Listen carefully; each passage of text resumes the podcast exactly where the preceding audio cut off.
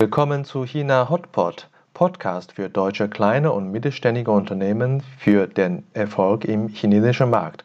Mein Name ist Xiaolong Hu, Ihr Gastgeber.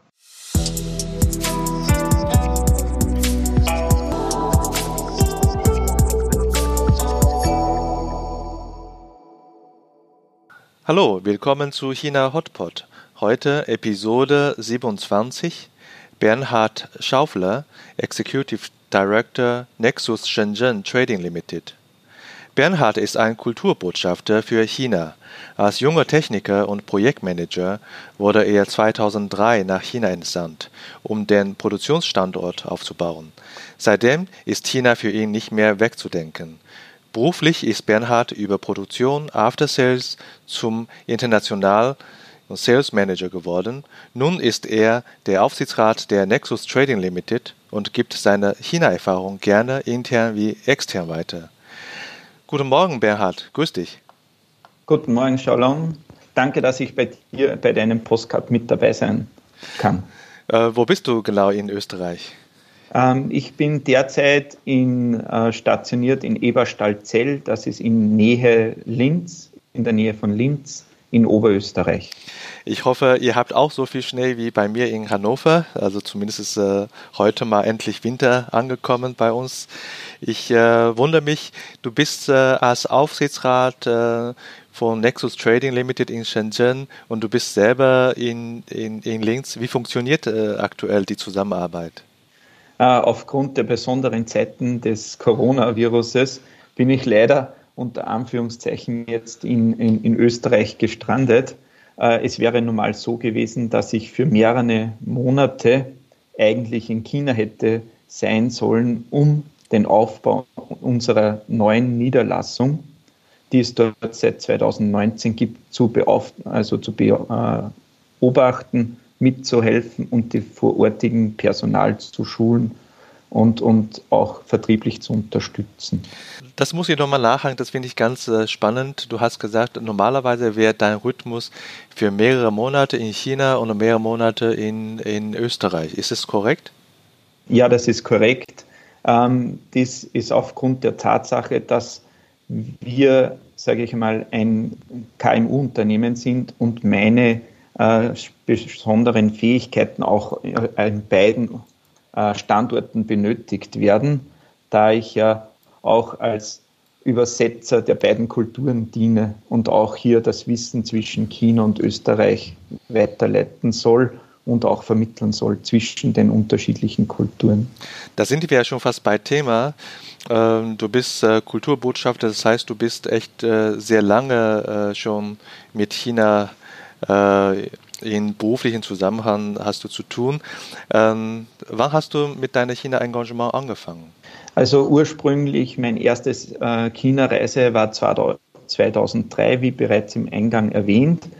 Dort bin ich für den Produktionsaufbau einer CD-Linie nach Shanghai geflogen und dort weiter in das Umland, und zwar nach Songjiang, um dort vor Ort die Kollegen, die chinesischen Kollegen plus äh, des gesamten Produktionsablauf zu installieren, die Maschinen installieren, die Leute einzuschulen und dort zu entwickeln. Der Aufenthalt war ungefähr einen Monat und seit diesem Zeitpunkt habe ich mich eigentlich in China verliebt. das war ja äh, 2003, das heißt, da warst du Anfang 20, ist das korrekt? Ja, ja, das stimmt. Und äh, so als ganz junger Mensch, äh, was hattest du äh, damals, bevor du nach China kam, äh, China vorgestellt? Ähm, für mich, äh, ich hatte, sage ich einmal, ein bisschen Literatur gelesen, ähm, wo eine Vorbereitung von der Firma, wo ich der, bei dieser, in dieser Zeit gearbeitet habe, ähm, war eigentlich nur ein Englischkurs, ein Englisch-Aufbau Auffrischungskurs als Vorbereitung auf meine China-Reise. Ich muss auch dazu sagen, es war meine erste in, also Fernreise außerhalb von Europa und es war halt für mich ein besonderes Erlebnis, ein, ein richtiges Abenteuer.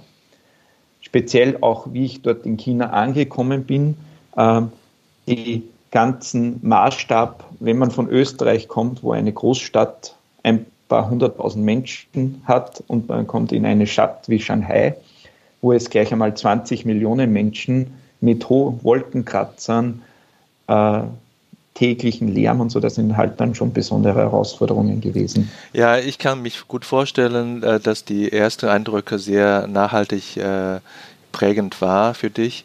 Und mhm. ähm, ich spreche auch aus Erfahrung, vielleicht eher andersrum, ähm, dass das Umfeld einen auch äh, verändert. Und äh, mittlerweile 17 Jahre her oder 18, äh, was würdest du sagen, diese äh, Erfahrung mit China oder in China, inwiefern ähm, hat äh, diese Zeit dich verändert? Ähm, zunächst einmal ähm, ist eine gewisse Gelassenheit dadurch entstanden. Man auch eine gewisse, also man eignet sich auch gewisse kulturelle Dinge an, die in China zum Beispiel äh, hochgeschrieben werden, wie zum Beispiel das Gesicht verlieren, das auch in sehr vielen Literatur, in deutscher Literatur beschrieben wird. Das geht auch in einen über. Auch das Konfliktverhalten, das Streitverhalten prägt einen. Mhm. Und man versucht auch, sage ich, in, im privaten und im geschäftlichen gewisse kulturelle Einflüsse aus China, die Harmonie zum Beispiel, auch hier mit einzunehmen und das prägt einen. Ja, ja. Und ähm, wie, wie, ist eigentlich deine äh, berufliche Entwicklung in China gewesen? Welche Stationen hast du äh, dann gemacht in China in der relativ langen Zeit? Wo muss man ja sagen, 17 Jahre ist echt, echt lang. Ähm, ja, also nach meinem ersten äh, Kennenlernen von China mit dem Produktionsaufbau bei der Firma Sony DADC in Salzburg für CD- und DVD-Produktion habe ich meinen Beruf gewechselt und bin als, als uh, After-Sales-Service-Techniker bei der Firma Keber eingestiegen in Linz. Dort hatte ich das große Glück, dass sie jemanden suchen, der die Niederlassungen in China, die neu gegründet wurde, im Bereich After-Sales-Service After-Sales-Netzwerk aufzubauen. In den ersten Jahren hatte ich mit einem Kollegen und auch äh, Arbeitskollegen auch eine wechselnde, ähm, einen Schichtwechsel, so sechs Wochen China, vier Wochen Österreich, sechs Wochen China. Ähm, nachdem das alles natürlich äh, sehr, mit sehr viel Hin- und Herfliegen äh, anstrengend wurde, haben wir uns dann entschieden, für zwei Jahre nach China zu gehen, um dort gezielt den Aufbau voranzutreiben im Bereich After Sales Service, im Bereich der Kunden, äh, der Kundenbindung, des Kundennetzwerkens und auch das, was auch in China immer sehr wichtig ist, dass man einfach auch das Vertrauen des Kunden gewinnt, gewinnt um geschäftlich auch weiterzukommen. Und ähm, von da aus hast du äh, quasi eine, eine Station in China, kontinuierlich in China den Aufenthalt gehabt und ähm, ähm, von, äh, von dort aus bist du äh, wie lange in äh, China gewesen für die Keba? Für die Keba war ich zwei Jahre in China. Ähm, danach trat leider die große äh, Wirtschaftskrise ein, die uns alle betroffen das hat. Das war 2008, genau, 2009, ne, die Zeit. Genau, da bin ich zurückgekommen nach Österreich und hatte durch meine persönlichen Erfolge im Bereich After Sales Service das wiederum äh, Glück, äh, weil von der Firma wurde selbst nichts geplant, was nach meiner Rückkehr nach Österreich passiert oder in welchem Bereich ich arbeiten werde, dass ich in den internationalen Vertrieb gewechselt bin, wo ich weiterhin äh, China, wir, äh, Indien, Korea, Japan betreut habe und dort dann zum Vertriebs Mann oder zum Vertriebs, äh, zur Vertriebstätigkeit gewechselt bin. Das heißt, da hast du einen anderen Rhythmus wieder, äh, zwar mit China zu tun, aber wieder auf Reisebasis, sehr oft in China Und, und, und das heißt, äh, du bist äh, wirklich quasi ein, ein Botschafter der Kulturen zwischen Headquarter und der Markt. Das äh, passt sehr gut, die Beschreibung. Und wenn ich jetzt dich fragen würde, was ist die erfolgreichste Station oder muss nicht die, erfolgreichste sein, aber was ist die Station, wo du sehr gerne zurückblicken würdest und sagst, das ist eine tolle Zeit? Welche Zeit wäre das dann? das war meine Zeit in China wo ich wirklich vom Beginn an beim Niederlassungsaufbau der Firma Keba mit dabei gewesen bin. Ähm, hier muss man sich das so vorstellen, zu Beginn waren wir wirklich beim Kunden vor Ort in den Hallen oder an den Maschinen und haben dort äh, die äh, Software programmiert, die Fehler äh, behoben, die beim Einbau gemacht wurden äh, Schulungen gemacht mit den jeweiligen Kunden vor Ort und den Mitarbeitern unseres Kunden. Und dass man hier mit diesen, diese Entwicklung über die zwei Jahre äh, mitverfolgen konnte von vier Mitarbeitern zu 20 Mitarbeitern und auch das Vertriebsnetzwerk und auch das After-Sales-Service-Netzwerk ausbauen konnte.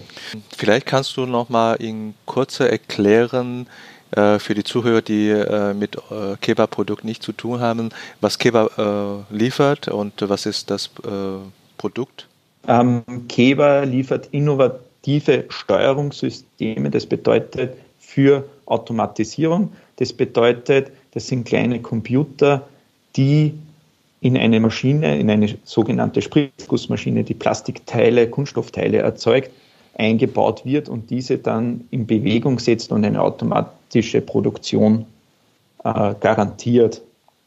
Und wir aus Österreich haben Gesamtlösungen nach China verkauft und dort für den chinesischen Markt bereitgestellt. Also Produktion in Österreich, Entwicklung in Österreich, Einbau, Anpassungen an die Kundenwünsche vor Ort in China. Wenn ich da auch auf, ein, auf einen vorherigen Podcast referenzieren kann, mein Kollege Harald Dumhardt war ein Nachfolger von, von mir. Er hat das auch äh, in seinem letzten Podcast kurz dargestellt. Richtig, das äh, B2B-Geschäft fordert natürlich, dass äh, als äh, Vertriebler äh, und auch mit technischen Kollegen zusammen, mit den Kunden zusammenarbeitet, sehr eng zusammenarbeitet.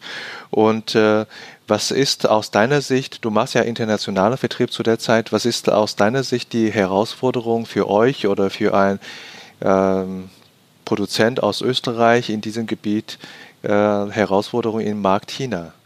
Zunächst einmal gibt es hier die einfach, wenn man vor Ort ist, ähm, die Geschwindigkeit der Entscheidungen.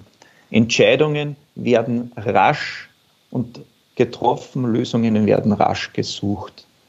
Oftmalig hat man nicht die Zeit, Rücksprache zu halten mit dem Mutterkonzern, sondern man muss intuitiv selbst entscheiden. Auch wenn man chinesische mit, Kollege, mit chinesischen Kollegen zusammenarbeitet, bedeuteten die, dass diese auf einen referenzieren und sagen vor dem chinesischen Kunden, ja, ich habe eben einen Kollegen aus Österreich hier, der kann das entscheiden oder der kann das abschätzen, ob das möglich ist oder nicht. Das heißt, du musst als Vertriebler damals äh, oft äh, für die Firma sprechen.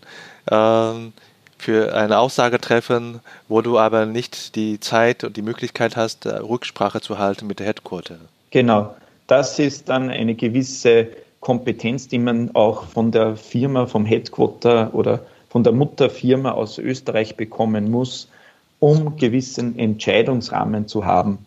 Ähm, Im Bereich natürlich der Technik äh, ist es schon oftmalig so, dass man etwas vor Ort auch entscheiden kann, wenn man sich über die Sache bewusst ist und man auch mit dem, sich mit dem Thema auseinandergesetzt hat. Oftmalig versuchen auch die chinesischen Kunden äh, gewisse Ideen oder gewisse Neuerungen im Bereich der Technik einem vorzustellen, wo vielleicht das nicht ganz in der Linie der, der, der, der, der, der, des, der Mutter, des Mutterkonzerns liegt. Mhm. Und das muss man dann für sich selbst entscheiden und auch dann richtig kommunizieren, wenn es wichtig für den chinesischen Kunden gewesen ist. Ja, ich kann gut vorstellen, dass man in der Situation oft mit den Kunden Auseinandersetzungen oder Diskussionen gibt, um äh, sagen wir, die technischen Möglichkeiten zu eruieren oder die neue äh, Funktionen äh, bei euch zu äh, bestellen, ob das möglich ist, oder einfach schlichtweg auch Lieferzeiten, ob, äh, ob da äh, sozusagen die Kundenwünsche erfüllt werden können. Also es sind natürlich viele, viele äh, Themen, die man gegenseitig antast, antesten und die, die für sich die Möglichkeit rausfinden muss. Und wie funktioniert die Kommunikation mit den Kunden? Ist da die Aussage äh, äh, relativ verlässlich dann? Ähm, also die Kommunikation mit dem Kunden sollte auf äh, beider Seite Gesicht wahren, so wie ich es vorher bereits angesprochen habe, und auch auf die Harmonie ausgerichtet sein. Ja. Ähm, man sollte nicht vorher wirklich äh, eine strikte eine strikte ähm, Aussage oder, oder ein striktes äh, darauf beharren, dass man etwas nicht machen kann. Also ein striktes Nein geben. Man sollte versuchen, ähm, dieses abzuschwächen, dass beide Parteien, also der chinesische Kunde und ich als Repräsentant der Firma gemeinsam eine gemeinsame Lösung finden wenn man zum Beispiel versucht zu sagen, okay, wir sehen, schauen von unserer Seite, was möglich ist. Wenn, wenn wir eine Lösung finden, geben wir euch Bescheid. Und nicht im Vorhinein zu sagen, nein, das funktioniert nicht. Ähm, ich hatte in China selbst diese Erfahrungen gemacht, wo äh, österreichische Kollegen ein striktes Nein ausgesprochen haben. Mhm. Das geht nicht, das wollen wir nicht. Wo der Kunde das Buch zusammen, also zugemacht hat, vom Tisch aufgestanden ist und den Besprechungsraum verlassen hat. Ja, das ist natürlich schon ein, äh, eine harte Auseinandersetzung geworden. Äh, wie ist deine eigene Erfahrung mit den chinesischen Kunden, mit denen du zu tun hast? Sollte man die Gesprächsführung als Vertriebler, als westlicher Vertriebler eher äh, aggressiv führen, also aggressiv vielleicht zu negativ, aber sollte man sehr äh, dominant führen oder sollte man lieber gucken, ein äh, bisschen abwarten, was der Kunde möchte? Was ist äh, aus, aus deiner Erfahrung das, das richtige Verhalten? Aus meiner Erfahrung und so wie ich es für mich äh, oder wie ich die beste Erfahrung gemacht habe, ist, dass ich, wenn ich einen chinesischen Kollegen mit habe, ihm die Chance gebe, mit dem Kunden zu reden. Auch wenn es um erste Entscheidungen gibt, ihm das Gesicht zu geben, ihm die Entscheidungen überzulassen. Ähm, ich halte mich eher zurück. Nur wenn es wirklich auf konkrete Dinge, auf konkrete äh, Entscheidungen, konkrete Fragen geht, die auch Österreich betreffen, treffe ich eine Aussage. Jedoch erzwinge ich nichts, versuche ich nichts zu erzwingen. Ähm, von meiner persönlichen Erfahrung her hatte ich einmal einen Fall, wo ich von meiner Seite her überzeugt war, das Beste für den Kunden zu haben. Jedoch hatte ich vergessen, dass er eine eigene Entwicklung gemacht hatte, eine eigene, eine eigene Steuerung entwickelt hatte und eine eigene Software entwickelt hatte, auf die er stolz gewesen ist. Hm. Und somit wollte ich mit einer Argumentationskette, so wie es halt in Österreich oder auch in Deutschland normal ist, den Kunden überzeugen, warum unser Produkt besser ist. Und daher war nach einigen Minuten die Diskussion eigentlich vorbei und der Kunde war dadurch nicht überzeugt, sondern er war verärgert. Und das war ein, eine, eine, ein Gespräch in, das, in der Reflexion danach mit meinen Kollegen, wo wir darauf gekommen sind, eigentlich hätten wir ihm sein Gesicht geben sollen, ihm sagen sollen, er hat das Beste entwickelt, aber es wäre Zeit, den neuen Trend zu folgen und nicht mehr so viel Geld zu investieren. Ja, äh, das ist auch äh, meine Erfahrung. Man müsste in so ein äh, Verkaufsgespräch wirklich den chinesischen Kunden viel zum Wort kommen lassen und dass sie mehr erzählen können. Ähm, oft habe ich auch beobachtet, dass europäische Verkaufsmanager zu sehr das Gespräch dominieren und dass die chinesischen Kunden oft auch keine Lust oder keine Zeit haben, auch ihre, ihre, ihre Bedürfnisse auch klarer zu stellen. Ähm, mhm. Insofern äh, stimme ich dir voll zu.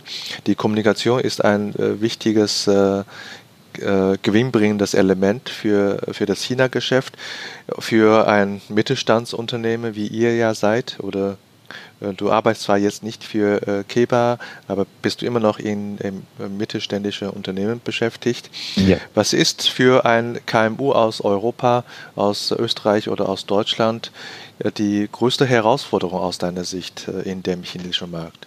Ähm, zunächst einmal, äh, wenn man auf die Mitarbeiterauswahl geht, ähm, den richtigen Mitarbeiter zu finden. Es heißt nicht unbedingt, wenn ein Mitarbeiter wie zum Beispiel im Vertrieb oder in der Technik gut im Konzern oder in der KMU funktioniert, in Österreich, Deutschland oder in Europa heißt es, er funktioniert in, in China gut.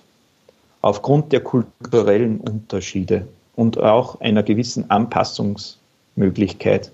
Ich persönlich hatte hier keine Probleme, wie zum Beispiel mit dem Kunden am Abend essen zu gehen. Ähm, auch mit dem Kunden, wenn auch die Kommunikation schwierig gewesen oder schwierig ist, gemeinsam etwas zu trinken, gemeinsam einfach eine Verbindung zu finden, um am Tisch am, beim Abendessen zu sprechen. So kann man auch eine gute persönliche Beziehung aufbauen, um einen Geschäftsabschluss, um spätere vielleicht auftauchende Probleme leichter zu lösen. Jemand, der, vom, der nur strikt hier am Esstisch sitzt, isst und dann das, also mit niemandem trinkt, mit niemandem sozialen Kontakt pflegt oder soziale Gespräche versucht zu machen, wird sehr schwierig haben, in China erfolgreich zu sein. Dann der zweite ist auch das Vertrauen an Mitarbeiter von, vom, vom, vom Führungsteam, von der Geschäftsführung an den Mitarbeiter zu geben. Der Mitarbeiter muss in China gewisse Entscheidungen selbst treffen können. Er tritt entweder dort auf als, er, als, der Österreich, als die österreichische Firma oder das Verbindungsrohr, die Sprachrohr der österreichischen Firma. Deswegen ist es auch sehr wichtig, dass er gewisse Entscheidungskompetenzen besitzt. Und jemand, der nicht entscheiden mag oder der Entscheidungen weitergibt an die nächste Hierarchie, wird es auch in China schwierig haben. Gut, und zum letzten, das, was auch ein sehr wichtiger Punkt ist, ist interkulturelle Kompetenzen. Ich selbst habe mir mein Wissen durch eigene Erfahrungen anlernen müssen. Und ich habe natürlich auch ein bisschen in der Literatur mich schlau gemacht, gelesen. Aber die derzeitigen Literaturen sind meiner Meinung nach, das betrifft nur jetzt meine Meinung, veraltete Literatur, weil China ganz stark in Digitalisierung geht, ganz stark vernetzt ist und somit auch Informationen super schnell geteilt werden. Also wir sprechen da nicht mehr so wie früher, dass man halt ein E-Mail bekommt und, der Kunde beschwert sich, sondern man hat ein Problem sofort auf dem Mobiltelefon, sofort im, im Chat, wo man mit beteiligt ist und auch die Informationen bekommt, wie es einem Kunden geht. Ja, also äh, mich äh, beeindruckt, dass äh, eigentlich die äh, Faktoren, die äh, Empfehlungen, die du gerade ausgesprochen hast, äh, lass mich mal kurz wiederholen. Einmal ist die Auswahl der richtigen Mitarbeiter und der zweite Punkt war, Vertrauen dann an die Mitarbeiter vor Ort zu setzen, dass sie auch Kompetenz bekommen, Entscheidungen treffen zu können.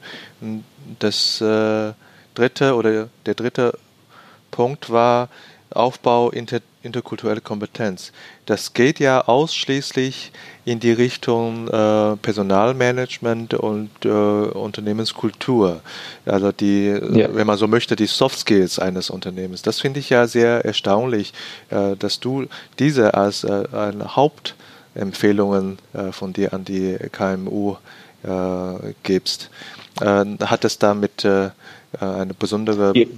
Erlebnisse oder ein, ein, ein, deine Erfahrung zu tun? Ja, es hat auch mit meiner Erfahrung zu tun. Ähm, von meiner Seite her habe ich erlebt, wie, äh, wie ich in China gelebt habe, wie ich dort als Expatriate gearbeitet habe, wie Österreicher zum Beispiel nach China gekommen sind und sie nach wenigen Stunden, wenigen Tagen einen kulturellen Schock bekommen haben aufgrund der anderen Lebensweise, aufgrund anderer Tischsitten, aufgrund anderer äh, regionalen Köstlichkeiten in China, ähm, die ein Entsetzen bei diesen Kollegen hervorgerufen haben. Wenige Stunden. Wieder, ja, wenige Stunden. Echt? Lala ist der ja. wieder, wieder zurückgeflogen. Ja, so ungefähr. Dann hat er, der seine Arbeit noch erledigt und ist dann wieder zurückgeflogen. Ähm, jedoch muss man auch sagen, ich habe auch sehr, sehr positive Erfahrungen mit Kollegen gemacht, wie zum Beispiel meinen Arbeitskollegen und, und Freund Dumat Harald, der es sehr, sehr gut gemacht hat, dass er auch, im, wie im letzten Podcast von dir auch beschrieben hat, wie er die Freundschaft, wie er die Verbindungen, das Netzwerk zu Kunden, Arbeitskollegen in China aufgebaut hat. Von meiner Seite her habe ich ihm in China persönlich gewisse Dinge, gewisse kulturelle Dinge erklärt, versucht ihm auch Zeit zu geben, sich an, an China zu akklimatisieren und auch ihn vor Ort in der Zusammenarbeit betreut als gemeinsames Team. Ich denke, das macht Sinn, äh, Bernhard, was du gesagt hast. Die Empfehlungen äh, äh, von dir eher in den Bereich Soft, Soft Skills äh, gelagert, weil äh, mit meiner Interpretation ist so, die europäische oder österreichische deutschen KMUs haben alle eigentlich einen, einen Nischenmarkt im Fokus. Die haben alle ähm, einen Kernkompetenzbereich, äh, was äh, in, in vielen Fällen sogar auch in den Champions sind, äh, weltweit führend sind. Das heißt, die technische Seite ist eigentlich verlässlich. Und äh, die äh, äh, oder das Geschäftsmodell ist auch nicht so komplex, dass man da äh, viel Managementleistung geleist, äh, investiert muss, um einen, einen Teilbereich zu priorisieren. Das ist eigentlich klar, was man äh, verkauft, was man äh, da kann. Und es geht wirklich um eine sinnvolle Umsetzung in dem Markt China. Da braucht man äh, die richtigen Leute, um in diesem neuen Markt und diesem anderen Markt erfolgreich zu sein. Insofern kann ich total nachvollziehen, was du, was, was du gesagt hast, als ein äh, wichtiger Erfolgsfaktor für die KMU als Unternehmen. Wenn man aber den Blick ein äh, bisschen wechselt und äh, trotzdem aber in dem Feld äh, Personalmanagement bleibt, ähm, welche persönliche Empfehlungen hättest du für die äh, Expats, die äh, im Namen eines Unternehmens aus äh, Europa oder aus Österreich dann in China arbeitet. Das ist ja auch eine besondere Gruppe von, von Personen, die, die den Status haben, als Experts in China zu arbeiten. Ähm, ich möchte da sogar ein bisschen weiter ausholen. Nicht nur Expats, die es jetzt bereits sind, ich glaube, die haben ihre eigenen Erfahrungen schon gemacht, sondern ich versuche auch, wie jetzt bei uns zum Beispiel in meiner aktuellen Rolle in der Nexus in Österreich junge Kollegen, junge äh, Mitarbeiter von mir zu bewegen, den Schritt zu machen, ins Ausland zu gehen. Weil von meiner Seite her denke ich, wenn man in frühen Jahren oder in jungen Jahren im, im Bereich, im Arbeitsbereich nach die Möglichkeit geht, bekommt, ins Ausland zu gehen, sollte man das machen, um die Erfahrungen zu sammeln, um wichtige Erfahrungen für später, für das spätere Berufsleben zu erfahren, äh, zu sammeln. Weil wenn man unterwegs ist als Botschafter der Firma, muss man gewisse Kompetenzen sich aneignen. So wie wir vorher besprochen haben, Entscheidungen selbst treffen, gewisse Entscheidungen abwägen. Muss ich das jetzt mit dem, mit der Tochter, also muss ich das jetzt mit Österreich zum Beispiel abklären? Kann ich das selbst schon entscheiden? Wie, wie schnell muss das entschieden werden? Das ist ganz wichtig, wenn man das bereits im jungen Berufsleben erfährt und auch solche Kompetenzen sich aneignet. Wenn man sich entscheidet, speziell nach China zu gehen, ähm, würde ich natürlich den zukünftigen Expats, nennen wir sie mal so, äh, empfehlen, sich an das Rollenverständnis in China zu gewöhnen. Ganz wichtig ist zum Beispiel, das auch aus meiner eigenen Erfahrung ist, dass das Hierarchiedenken in China noch sehr, sehr ausgeprägt ist. Man kann einfach nicht von einer Abteilung zur anderen springen, sondern normalerweise muss man den Weg über den immer dem Vorgesetzten machen, um etwas aus einer anderen Abteilung zu bekommen. Auch beim Kunden genauso. Es heißt nicht, wenn ich jetzt eine gute Beziehung im Vertrieb mit dem, mit dem Einkauf in China habe, dass ich automatisch auch mit der Technik eine gute Beziehung habe, sondern man muss dieses Beziehungsnetzwerk immer vom Top nach Down machen. Das ist einmal ein ganz wichtiges Verständnis auch für die Österreicher oder Deutschen oder diejenigen, die nach China gehen wollen. Darf ich mal da einmal anhaken? Das finde ich total interessant. Das eine ist, dass du sagst, äh, die Experts sollen äh, darauf acht nehmen, dass China äh, das Thema Hierarchie noch sehr ausgeprägt ist. Das ist zum einen.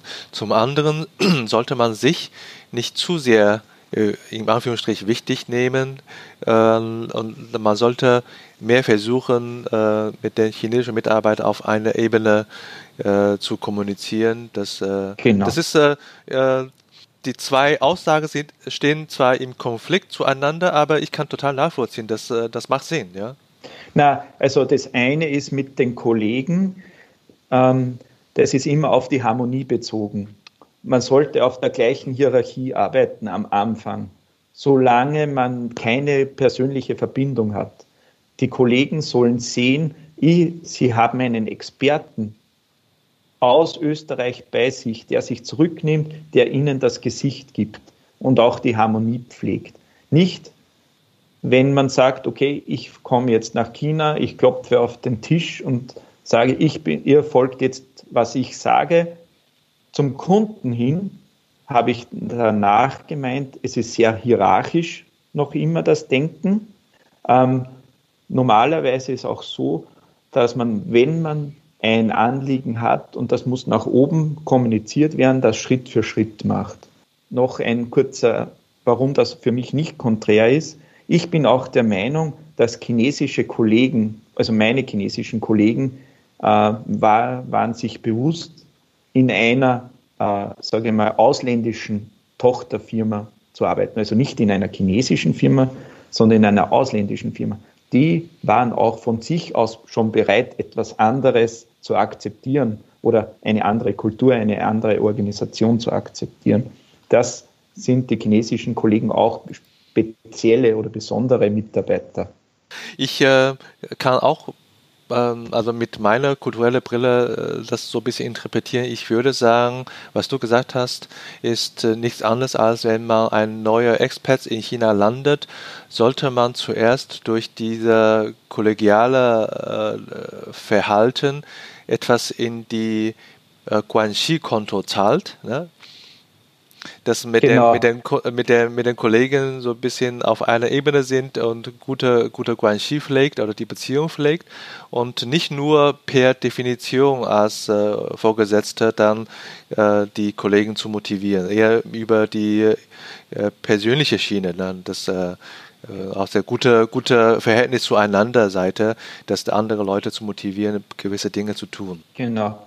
Und auch ganz wichtig, immer die Darstellung oder die klare Kommunikation, was von Österreich aus gedacht wird oder von Deutschland oder von Europa, was wird von, von, von der Mutter, vom Mutterkonzern, was für eine Strategie wird hier verfolgt oder welche Ziele sind gemeinsam zu erreichen. Und so wie du auch genau richtig angesprochen hast, das Guangxi ist ganz wichtig in China. Ähm, es ist noch immer so, dass die Familienbande sehr eng geknüpft sind, die Familie der engste Kern ist und ich das halt auch mit meiner, mit meinen beiden kulturellen Brillen sehe, aufgrund auch meiner privaten Situation dass ich auch eine chinesische Familie habe. Stimmt, ja, du bist da mit einer chinesischen Frau verheiratet. Äh, da hast du quasi interkulturelle äh, Situation jeden, jeden Tag. Wir sind ja schon bei dem Thema ähm, äh, Partnerin und hast du da vielleicht auch eine äh, Empfehlung, was sollte ein Expat sozusagen organisieren? Ähm, gerade die, die, die Partnerin oft mitgekommen und hat dann beruflich äh, dann auch äh, vieles aufgeben müssen. Ne? Ja, also es ist so, ähm, wenn sich ein junger Expat entscheidet, nach China zu gehen und er hat bereits eine Beziehung, er ist, hat, ist liiert, sollte man schauen, dass auch für die Partnerin oder für die Lebensgefährtin, Gefährte auch eine sinnvolle Tätigkeit gefunden wird in, in China. Sehr oft wird das vergessen und ähm, der Mann oder die Frau, die halt nach China geht, dort einen Job hat, der Expat, hat automatisch ja eine Beschäftigung den ganzen Tag. Aber der Partner würde nur im Hotel oder im, im Apartment sitzen und nichts zu tun haben. Deswegen ist auch eine Vorbereitung, das betrifft die Firma, auch sollte auch ein Punkt der, der Firma, der KMU sein. Was kann ich dem Partner bieten? Gibt es dort eine Möglichkeit, ihm zum Beispiel als Nachhilfelehrer für, für Englisch einzusetzen? Gibt es Möglichkeiten im Umfeld der Firma, äh, wo der Partner auch sinnvoll arbeiten kann? Da es sonst, ob kurz oder lang, zu gewissen Konflikten kommen wird. Ich meine, wir sollen äh, auch an die Situation denken, nicht nur an den Anfang einer, einer Entsendung, sondern auch an, die, äh, an das Ende von einer Entsendung. Was ist deine Empfehlung an die Expats, vielleicht auch an die Organisation, wie man so eine Expat-Situation beendet oder wie sollte die Reintegration eigentlich stattfinden? Ganz wichtig ist, eine Reintegration vorzuplanen. Ähm, es wird bei den Firmen sehr oft gesprochen, wenn du zurückkommst, dann werden wir schon was finden. Aber das ist meistens dann zu spät und wenn ein Expat zurückkommt, ähm, braucht man eigentlich sehr gute Alternativen, wo man auf seinen Erfahrungsschatz aufbauen kann, wo man auch seine erlernten Kompetenzen nutzen kann. Es hilft ja nichts, ihm die gleiche Position wie vor dem Aufenthalt anzubieten, weil hier wird er kurz- oder langfristig äh, sich um einen neuen Job aussuchen, den wieder in den Bereich fällt. Ich sehe das bei mir selbst. Ich habe jetzt mehrmalig immer den Beruf gewechselt, um im Bereich China tätig zu sein, im Bereich Asien, weil hier meine größten Erfahrungen liegen. Das betrifft auch jeden Expat, der für, sage ich einmal, längere Zeit, acht, neun, zehn Jahre in China gelebt hat und wieder zurückkommt, er wird nur sehr schwierig wieder in das Schema passen, wo er gestartet hat. Deswegen ist auch meine Empfehlung an die Firmen, sich hier einen genauen Plan, eine genaue, eine genaue Karriereentwicklung des, des Expats anzuschauen. Zum Beispiel Betreuung der Niederlassungen in, vielleicht in Korea, wenn es welche gibt eine neue Niederlassung in einem Land zu gründen, wie zum Beispiel in, in Thailand oder in Singapur, um genau seine Vorteile als Expat und sein Wissen genau zu nutzen und ihn wieder zu motivieren. Wir haben ja äh, sehr ausgiebig über das Thema äh, Personalmanagement gesprochen, als eine wichtige äh, Kompetenz eines KMU für den China-Erfolg. gestartet haben wir mit, dem, mit den Herausforderungen am Markt und dann, was sind die Anforderungen an, an, die, an die KMU oder an die Firma und äh, jetzt zum Schluss auch die persönlichen Empfehlungen an die Expats an sich, äh, sowohl zum Start, aber auch äh, ähm, jetzt äh, zum Ende äh, einer Entsendung hin. Ich finde, da drin ist eine, gibt es eine, eine, einen Kernpunkt, sage ich mal so. Das ist nämlich Auswahl eines richtigen Mitarbeiters für die Entsendung. Das steht und fällt, glaube ich, die, äh, der Erfolg der Entsendung steht und fällt mit der Auswahl. Und äh, ich weiß nicht, ob du das zustimmst. Also die Frage ist, äh, wie kannst du äh, am Ende sein, äh, sicher sein, der richtige Mitarbeiter äh, auszuwählen? Wie gehst du am, am besten vor? Bei der Auswahl des richtigen Mitarbeiters würde ich auf die Soft Skills eingehen. Wie anpassungsfähig ist mein neuer Mitarbeiter, der zum Beispiel nach China gehen sollte, hat ja auch eine gewisse interkulturelle Kompetenz. Ist es ihm möglich, auch Dinge anzunehmen, wie zum Beispiel das hierarchische Denken in China? Ähm, ist er feinfühlig gegenüber Themen aus China?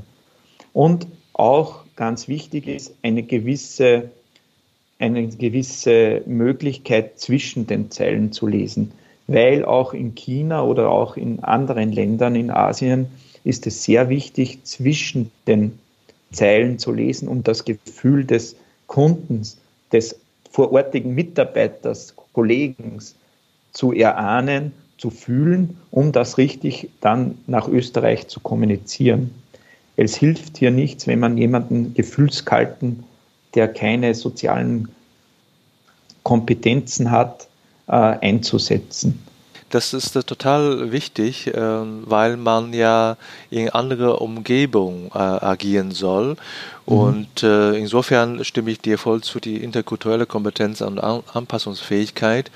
Und häufig hat man erlebt, dass ein Mitarbeiter, der in in Deutschland oder in Österreich sehr erfolgreich war, aber in einer anderen Umgebung, beispielsweise in China, nicht den gewünschten Erfolg einfahren kann. Das ist äh, natürlich ja. auch äh, wichtig, in welchem Zusammenhang der Mitarbeiter äh, als erfolgreich betrachtet wird. Und dann muss man äh, äh, der Mitarbeiter quasi virtuell versetzen in die Situation nach China, ob er erfolgreich sein kann mit seiner, ja. seiner Charakter. Ne? Genau, und auch was eine Empfehlung ist, ihn über eine gewisse Zeit bereits äh, einmal nach China zu lassen sie, oder sich dort einmal zu schnuppern oder sich anzufreunden und zu sehen, ob er aus seiner eigenen Komfortzone sich bewegen kann und das dortige, äh, sage ich einmal, Verhalten anzupassen, das Geschäft, das Abendessen, das, ob er mit dem alles mit kann und dass er auch hier vielleicht seine Chancen sieht. Super, Berhard. Äh, wie ich äh, anfangs gesagt habe, du bist ja äh, Kulturbotschafter, du verstehst dich als Kulturbotschafter zwischen Headquarter und der Markt China. Ich habe nichts anderes erwartet, dass wir viel über Personalthema sprechen und über die Kultur. Und ich glaube auch, so wie du selber sagst, dass du deine China-Rhythmus beibehalten wirst. Ähm, jetzt haben wir leider Corona. Was ist deine Zukunftsplanung, was die Reise äh, angeht? Wann planst du deine nächste China-Reise? Sobald es möglich ist, möchte ich sofort nach China reisen, um meine Niederlassung zu besuchen, mit meinen Kollegen dort die Kunden zu besuchen und um für unsere Produkte der Nexus zu begeistern und auch wieder die, also die, äh, die zwischenmenschlichen, das Guangxi wieder aufzubauen und zu erneuern. zwischen den Kunden und unserer Firma. Ja, das wünsche ich dir natürlich äh, auch, dass du sofort wieder äh, in China sein kannst. Ich habe zum Schluss noch ein paar äh, persönliche Fragen an dich noch. Ähm, da würde ich äh, um kurze Antwort äh, bitten. Und zwar, äh, du bist in China, nutzt du sicherlich äh, Social Media äh, Kanal WeChat. Hast du mehr westliche Kontakte in deinem WeChat-Account oder eher chinesische Kontakte? Chinesische Kontakte. Okay, und du bist jetzt äh, zwar festgebunden äh, an dem Standort äh, Linz, sollte es dann nicht der Fall sein, in China auch unterwegs sein zu können. Und äh, im Hotel in China angenommen, du bist aufgewacht und gehst zu äh, Frühstückbuffet, nimmst du das äh, westliche Buffet oder eher chinesische Buffet? Chinesische Buffet. Ich weiß, ich bin hier eine große Ausnahme. das stimmt. Die meisten, äh, egal wie lange, ne, äh, das, äh, das Frühstück für die ist immer noch ein, ein Tabu für chinesische Küche. ja, und äh, in, in China, wie bist du äh, verkehrstechnisch unterwegs? Nimmst du äh, Didi, Mobike oder eher Taxi? Wie bist du da unterwegs? Ähm, ich verwende eher Taxi und äh, U-Bahnen. Taxi und U-Bahn, das heißt, du bist eher sehr lokal unterwegs. Ne? Ist, äh, ja. Also darf ich noch fragen, sprichst du Chinesisch? Ja, ich spreche ein bisschen Chinesisch natürlich, äh, auch aufgrund der familiären Situation. Ja, ja. Ich weiß noch, dass äh, früher ähm, noch kein äh, Übersetzungsprogramm gab. Das war natürlich noch äh, größere Herausforderung für viele Europäer. Aber jetzt gibt es ja echt so viele so Hilfsmittel, dass man auch sehr gut mit den äh, Fahrern kommunizieren kann. Ne?